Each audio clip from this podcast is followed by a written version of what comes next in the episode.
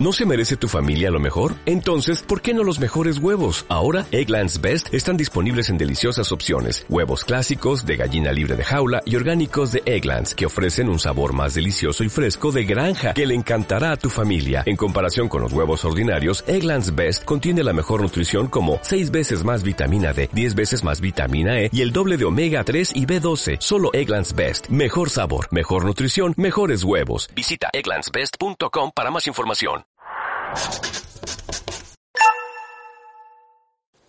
A continuación vamos a iniciar el bloque 3, que sería el mundo en crisis de la Primera a la Segunda Guerra Mundial. Dentro de este bloque 3 incluiríamos dos temas. El tema 5, que es guerra, revolución e inestabilidad internacional. Y el tema 6, que es la debilidad de las democracias de nuevo hacia la guerra. El tema 5, guerra, revolución e inestabilidad internacional. Vamos a hablar en primer lugar de las tensiones coloniales y rivalidades políticas, la Gran Guerra. A principios del siglo XX, Europa se vio sometida a una serie de tensiones y crisis. Francia y Reino Unido recelaban del creciente poder alemán y del giro expansionista que el Kaiser Guillermo II dio a su política exterior. Todas estas tensiones dieron lugar a un rearme masivo por parte de los diferentes países y a un clima de enfrentamiento que en cualquier momento podía estallar. A esta situación se sumaban otros factores de inestabilidad internacional. Continuaron las tensiones coloniales y territoriales que tuvieron Marruecos y la zona de los Balcanes como principales escenarios. Además, las aspiraciones nacionales de diversos pueblos de esa zona y de Centro Europa agravaban la situación. Vamos a hablar de las rivalidades entre las grandes potencias europeas. Las relaciones entre Francia y Alemania en el último tercio del siglo XIX fueron muy tensas por las reivindicaciones territoriales francesas sobre los territorios de Alsacia y Lorena, que había perdido en 1870 a raíz de la guerra franco-prusiana. Esta enemistad se reavivó a comienzos del siglo XX a causa de las rivalidades coloniales. A la tensión franco-alemana se agregó la disputa entre los imperios austrohúngaro y ruso por el control político y económico de la zona de los Balcanes. También las rivalidades económicas generaron un clima de enfrentamiento, el notable impulso de las relaciones comerciales y financieras, especialmente de Reino Unido y Alemania, los dos estados con mayor desarrollo industrial y con más actividad comercial, que provocó en ocasiones rivalidades en la batalla económica por conseguir nuevos mercados. Alemania consideraba que para mantener y aumentar su rápido desarrollo industrial necesitaba extenderse por nuevos mercados y conseguir un imperio colonial en el que situar sus manufacturas. Por su parte, Reino Unido veía en el expansionismo alemán una amenaza a su imperio colonial y a su hegemonía comercial. Un punto importante en la desconfianza del Reino Unido radicaba en la política naval germana, que perseguía crear una poderosa marina de guerra equiparable a la británica. Por todas estas razones, Reino Unido abandonó su tradicional aislamiento y buscó la alianza con Francia. Pasemos al siguiente punto, la formación de los bloques y la carrera de armamentos. A partir de 1907, las principales potencias europeas estaban divididas en dos bloques opuestos, la Triple Alianza y la Triple Entente. La Triple Alianza estaba formada por Alemania, Austria-Hungría e Italia. Había sido creada por el canciller alemán Bismarck en 1882 y tenía un carácter defensivo.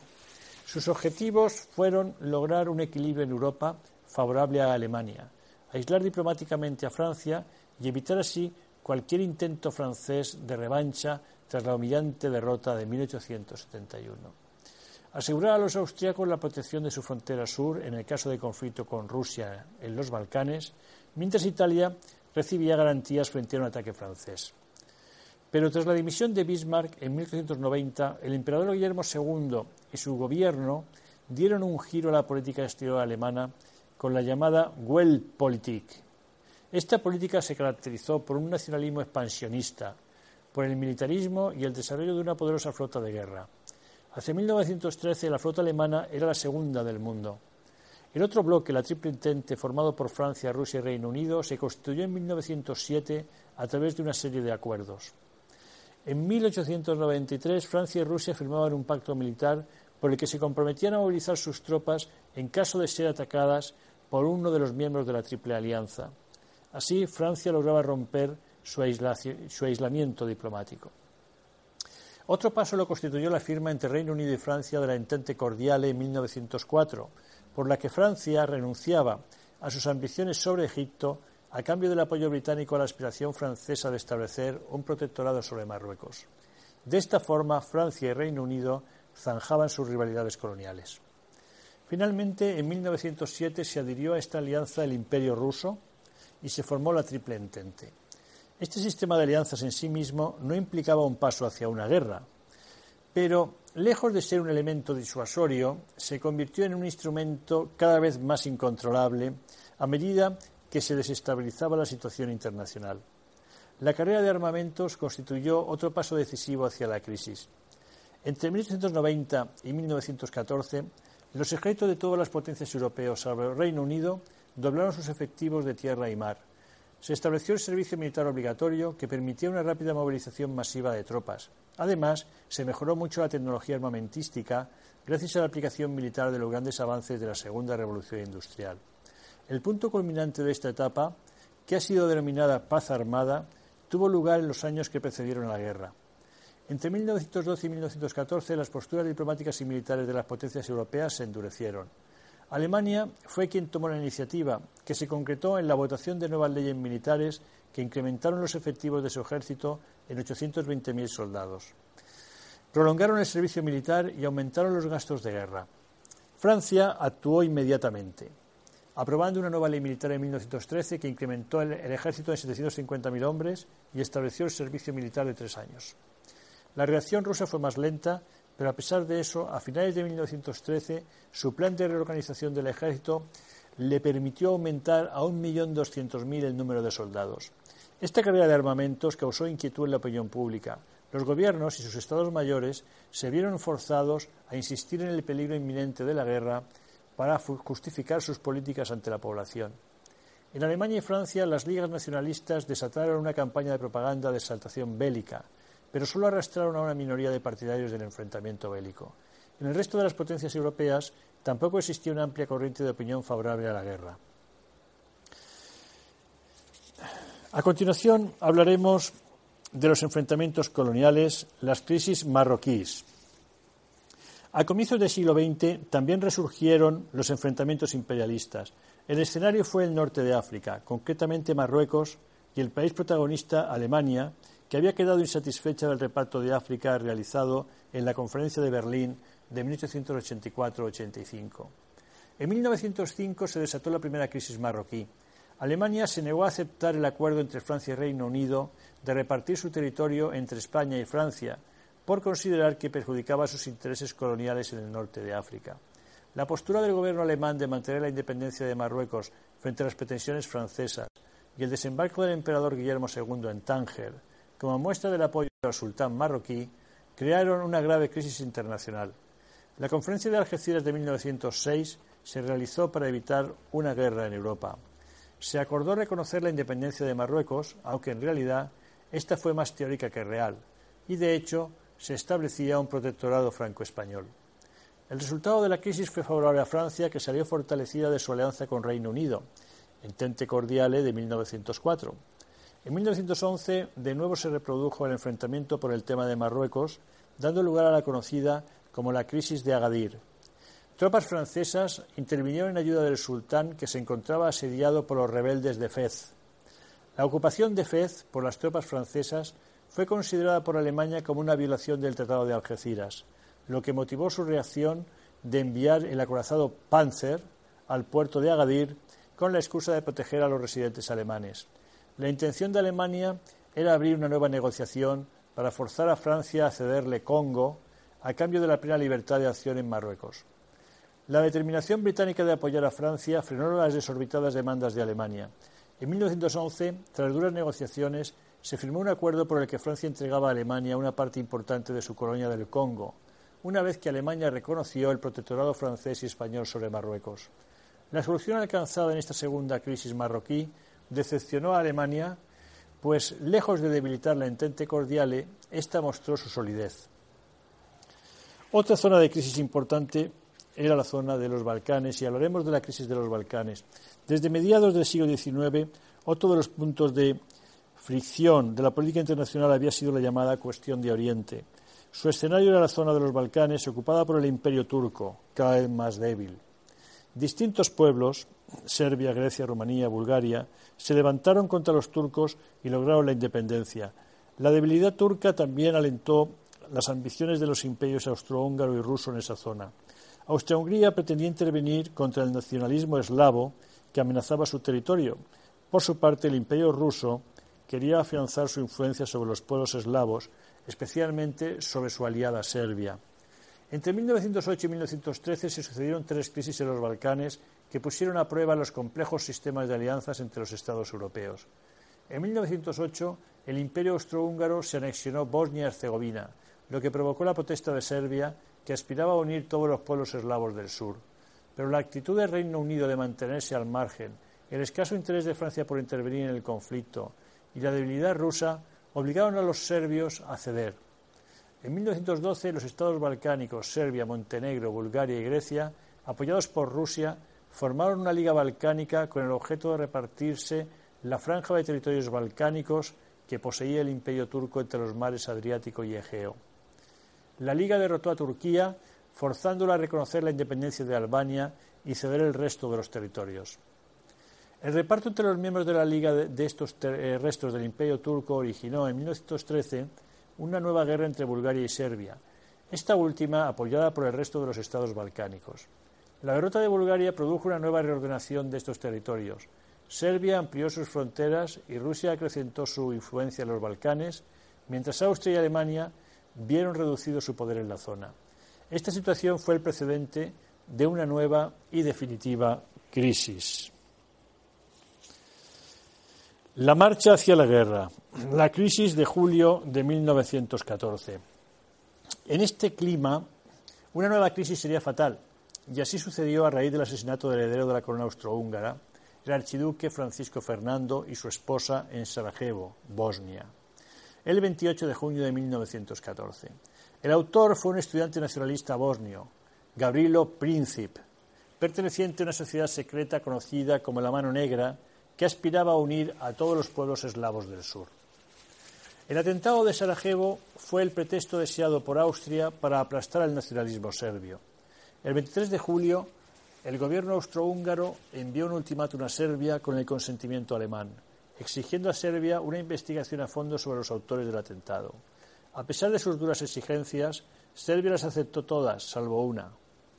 Aún así, Austria consideró insatisfactoria la respuesta de Serbia el intento del Reino Unido de mediar fue rechazado. El 28 de, de julio perdón, Austria declaró la guerra a Serbia.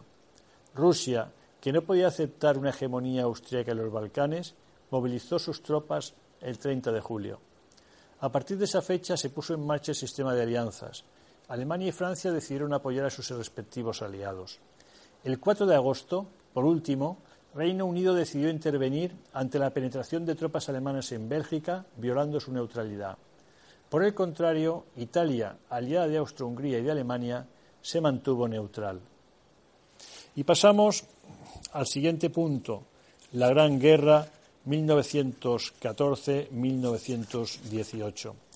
Los países que iniciaron la Primera Guerra Mundial pensaron que el conflicto sería corto y localizado, pero la guerra que comenzó en agosto de 1914 se caracterizó por su larga duración, cuatro años, porque su ámbito geográfico implicó a todo el continente e incluso a zonas no europeas, y por la aparición de nuevas tácticas y técnicas bélicas. Así, en agosto de 1914 estallaba la Gran Guerra que enfrentó de un lado a los imperios centrales, Alemania y Austria-Hungría, y de otro a la Triple Entente, Francia, Rusia y Reino Unido. En el momento del estallido, la situación de los dos bloques por lo que se refiere a las fuerzas militares, mostraba una clara superioridad numérica de la Entente. Pero esta diferencia numérica era más ficticia que real. La posición estratégica de Alemania y Austria-Hungría en el centro de Europa favoreció el movimiento de sus tropas, mientras que la Entente y sus aliados estuvieron fragmentados en dos frentes sin comunicación terrestre posible. El ejército alemán era claramente superior al francés en artillería pesada de campaña y en vehículos automóviles. Sin embargo, existía un relativo equilibrio armamentístico entre los dos bloques. Por lo que se refiere a las fuerzas navales, los países de la Entente y sobre todo el Reino Unido fueron dominantes. Ello condujo a los alemanes a la guerra submarina como única forma de contrarrestar la superioridad naval inglesa y francesa, esta última en el Mediterráneo. Los dos bloques buscaron a lo largo de la guerra nuevos aliados, lo que significó la mundialización del conflicto. En la guerra participaron 14 países europeos con sus respectivas colonias, que se extendían por los cinco continentes más Japón y Estados Unidos.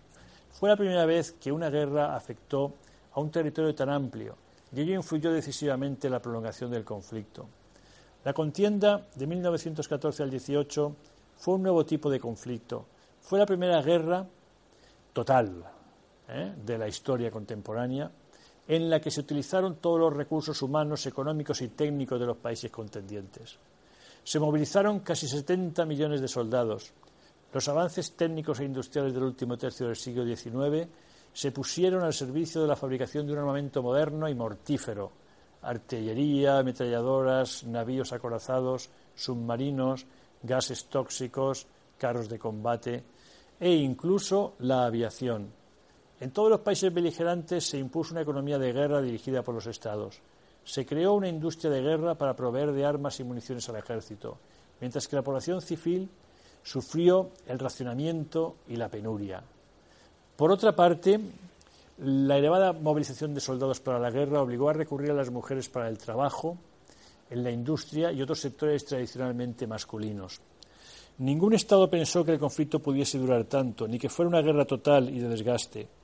Para obtener recursos con los que sufragar los elevados gastos militares, los gobiernos recurrieron a la emisión de deuda pública y a los préstamos del exterior, que en el caso de los aliados provinieron sobre todo de Estados Unidos.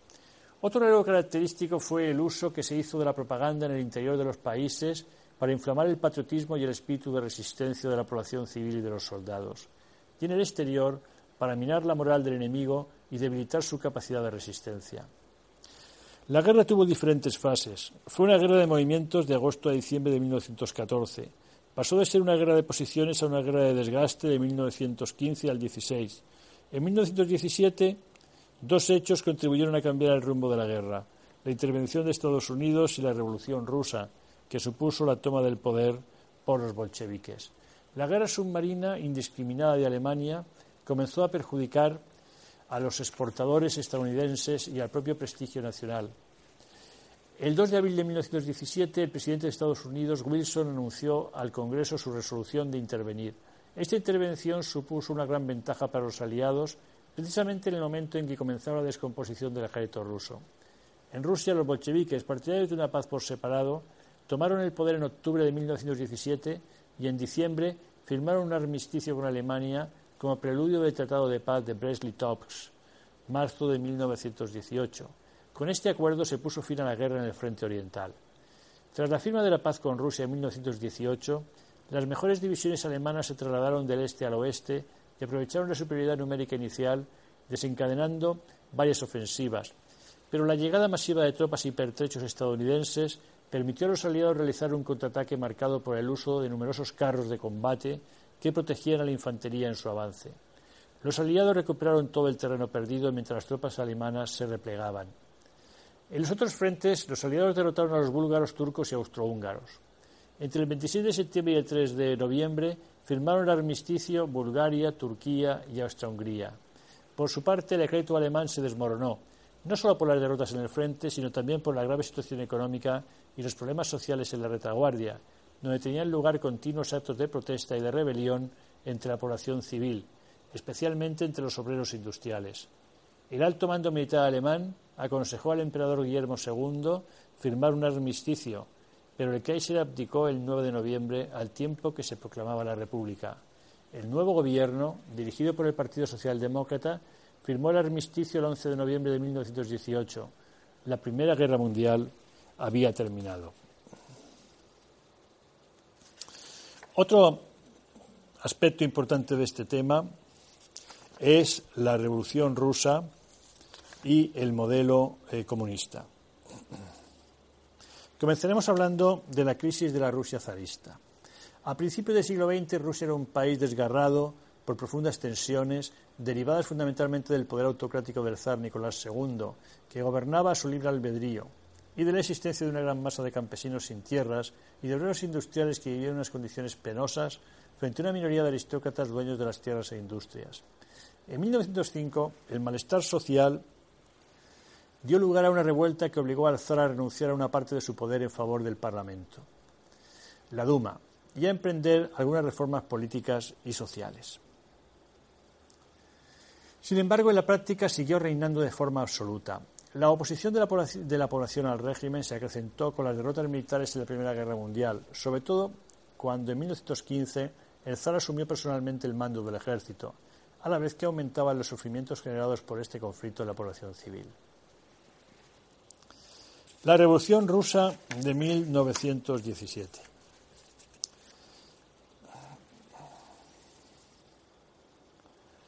El concepto de Revolución Rusa hace referencia a dos revoluciones que triunfaron en 1917. La primera, la Revolución de Febrero, que puso fin al gobierno autocrático del zar. La segunda, la llamada Revolución de Octubre bolchevique, que provocó la caída del gobierno provisional establecido tras la primera etapa revolucionaria y el establecimiento de una dictadura comunista dirigida por Lenin. Comencemos por la Revolución de Febrero. La intervención de Rusia en la Primera Guerra Mundial evidenció la falta de organización militar, política y económica del país. La movilización de millones de campesinos había provocado un descenso de la producción agrícola. El pueblo estaba hambriento y desilusionado ante las noticias que llegaban del frente. Se formaron consejos de obreros, campesinos y soldados, los soviets, que exigían cambios. En febrero de 1917, el creciente malestar desembocó en un movimiento revolucionario en Petrogrado, San Petersburgo, que provocó la abdicación del zar. El poder pasó a manos de un gobierno provisional formado por miembros de la Duma, que inició una serie de reformas liberales. Pero tras la revolución existían dos poderes enfrentados. El gobierno provisional dirigido por Kerensky y apoyado por los mencheviques, socialistas moderados, y los soviets, dirigidos en su mayor parte por los bolcheviques, socialistas radicales agrupados en el Partido Comunista, y cuyo líder era Lenin. Así llegamos a la Revolución de Octubre. Ante la lentitud de la reforma agraria del gobierno de Kerensky y su decisión de continuar en la guerra a la que se oponían los bolcheviques, un número cada vez mayor de rusos se inclinaba a favor de estos últimos y comenzaban a reclamar todo el poder para los soviets. En octubre, los bolcheviques protagonizaron una segunda revolución y derrocaron al gobierno provisional. Lenin formó un nuevo gobierno, firmó la paz con Alemania en 1918 a costa de grandes pérdidas territoriales para Rusia y, entre otras medidas, aprobó la expropiación de las grandes propiedades agrarias y el control de las fábricas por parte de los obreros.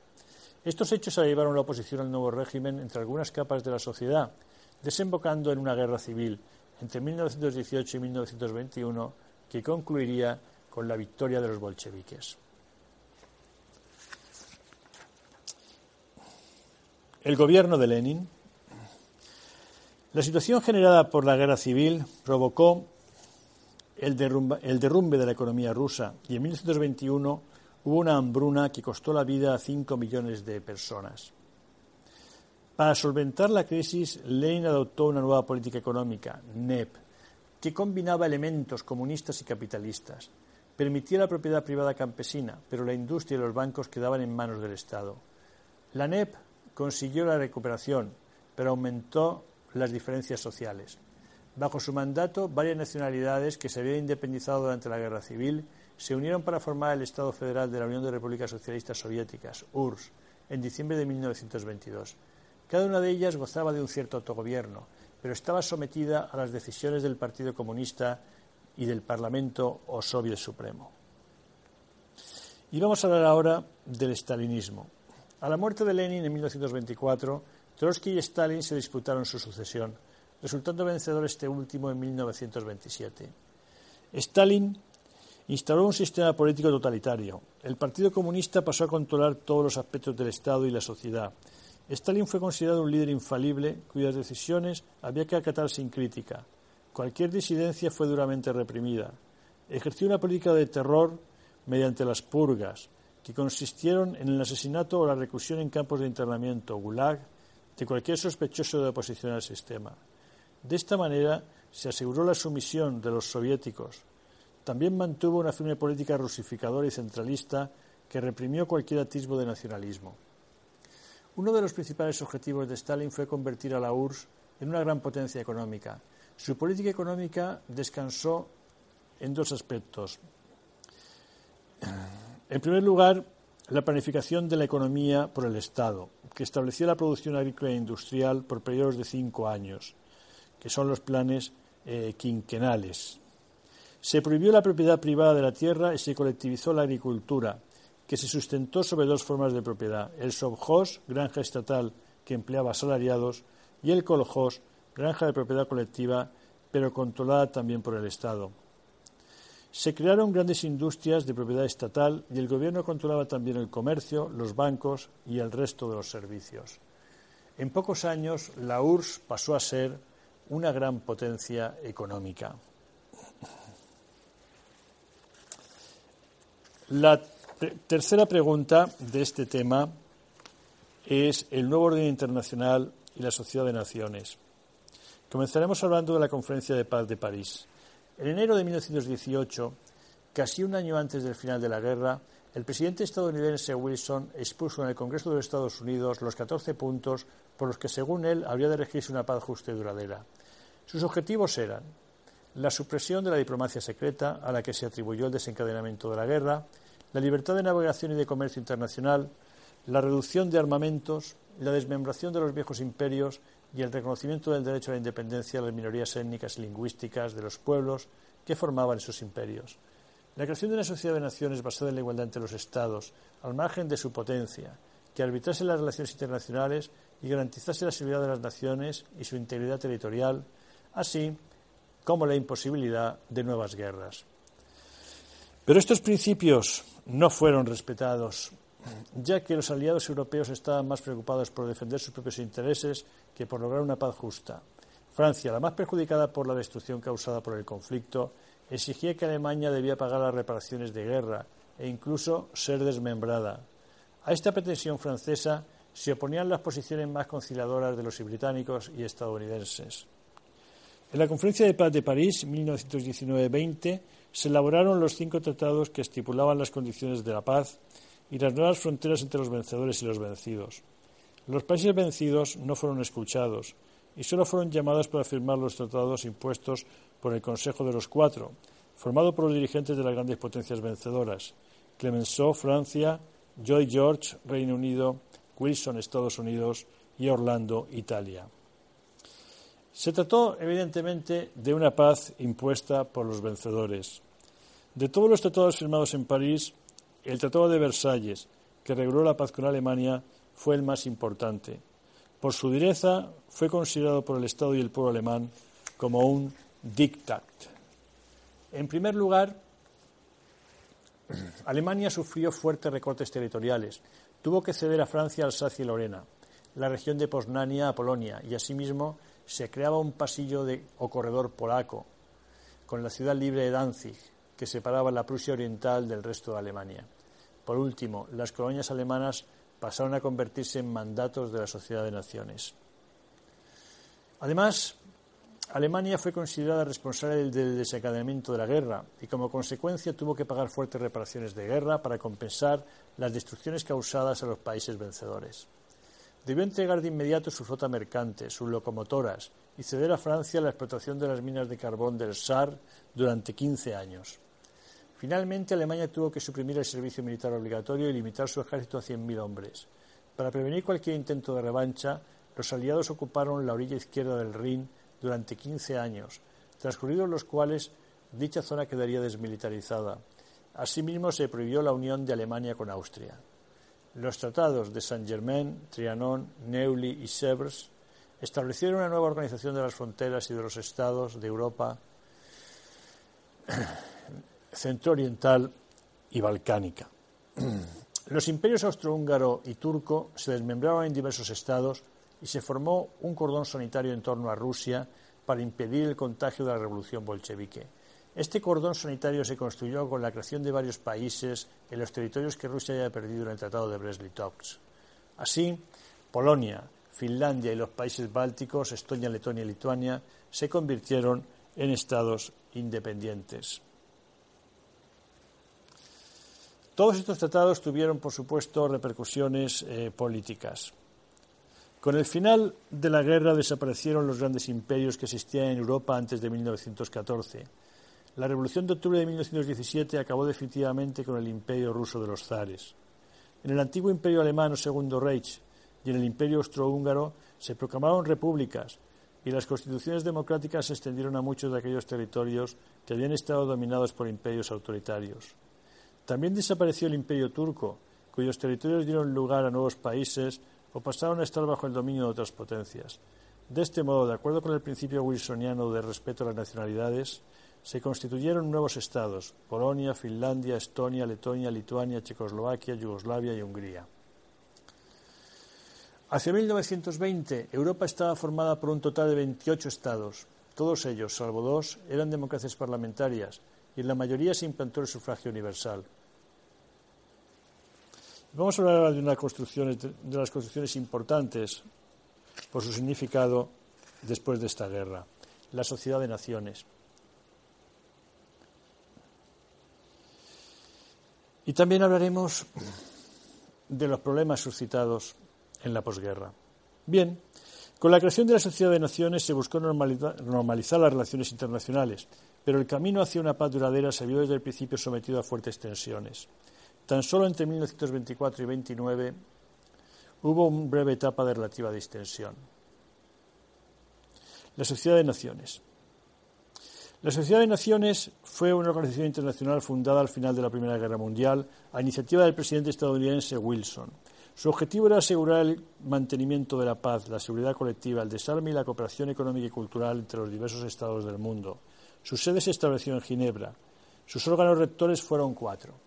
La Asamblea General, integrada por todos los Estados miembros, el Consejo, formado por las cinco potencias vencedoras, Reino Unido, Estados Unidos, Francia, Italia y Japón, la Secretaría, un órgano meramente administrativo, el Tribunal Permanente de Justicia Internacional, cuya sede se fijó en La Haya. Sus miembros se comprometían a agotar todos los procedimientos para solucionar de forma pacífica sus conflictos y evitar la guerra. Se impusieron sanciones para aquellos estados que infringieran el pacto.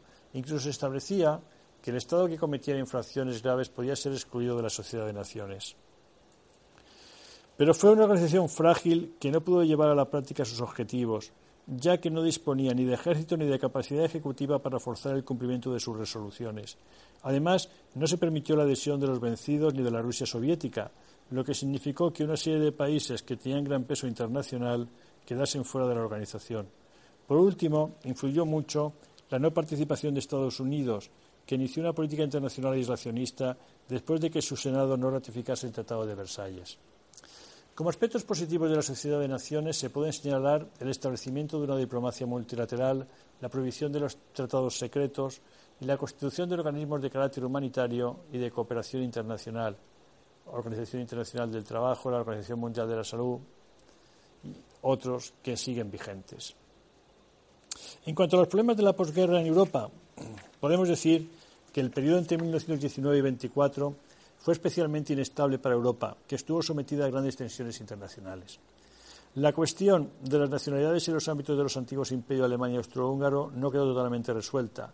Estos imperios se dividieron en ocho nuevos estados, pero algunos de ellos no eran étnicamente homogéneos.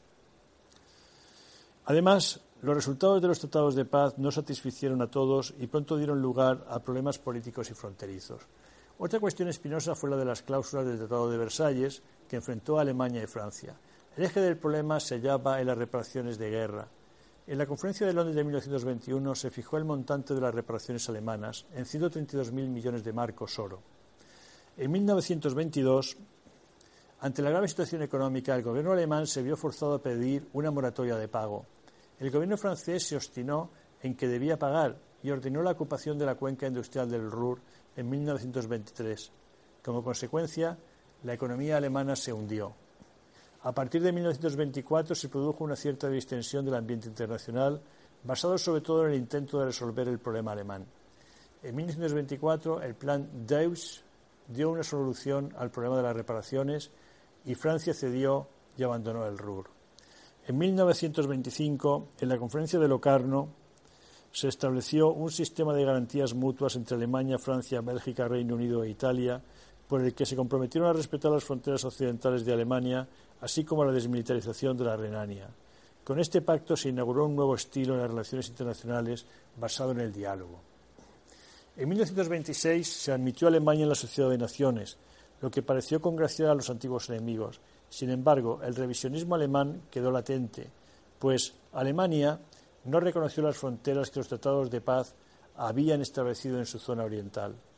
Un paso más en favor de la paz fue el pacto Bryan-Kellogg de 1928, que condenaba la guerra como forma de resolución de los conflictos.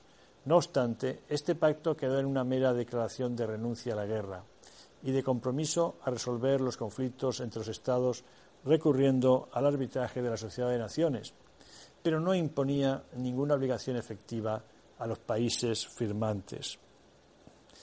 A todo esto habría que añadir los problemas de la posguerra en las colonias. La guerra y la afirmación del principio wilsoniano del derecho de los pueblos a decidir su propio destino impulsaban en las colonias el despertar de una conciencia nacional. Pero los grandes imperios coloniales, Reino Unido y Francia, no aplicaron ese principio ni a sus colonias ni a las colonias alemanas en África, que se repartieron y convirtieron en mandatos gestionados por estas potencias. Especialmente destacó el problema del Próximo Oriente, por una parte, británicos y franceses prometieron a los árabes, a cambio de su lucha contra los turcos, la formación de un gran reino árabe, pero solo se construyó un reino en la península arábiga. Reino Unido, sobre todo, logró consolidar sus intereses económicos y estratégicos en la zona, en la que se situaban los más importantes recursos petrolíferos. Por otra parte, también se ofreció a los judíos, en 1917, la creación de un hogar nacional judío, Declaración Balfour de esta forma, intentaban lograr el apoyo financiero de Estados Unidos, donde la minoría judía constituía un importante grupo de presión, movimiento sionista.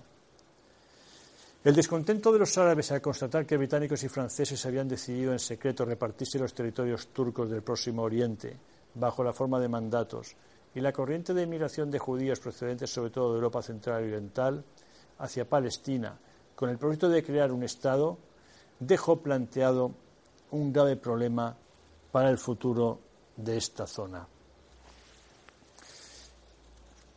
Hemos terminado así el tema 5, guerra y revolución e inestabilidad internacional. ¿No te encantaría tener 100 dólares extra en tu bolsillo? Haz que un experto bilingüe de TurboTax declare tus impuestos para el 31 de marzo y obtén 100 dólares de vuelta al instante. Porque no importa cuáles hayan sido tus logros del año pasado, TurboTax hace que cuenten. Obtén 100 dólares de vuelta y tus impuestos con 100% de precisión. Solo con Intuit TurboTax. Debes declarar para el 31 de marzo. Crédito solo aplicable al costo de la presentación federal con TurboTax Full Service. Oferta sujeta a cambios o cancelación en cualquier momento.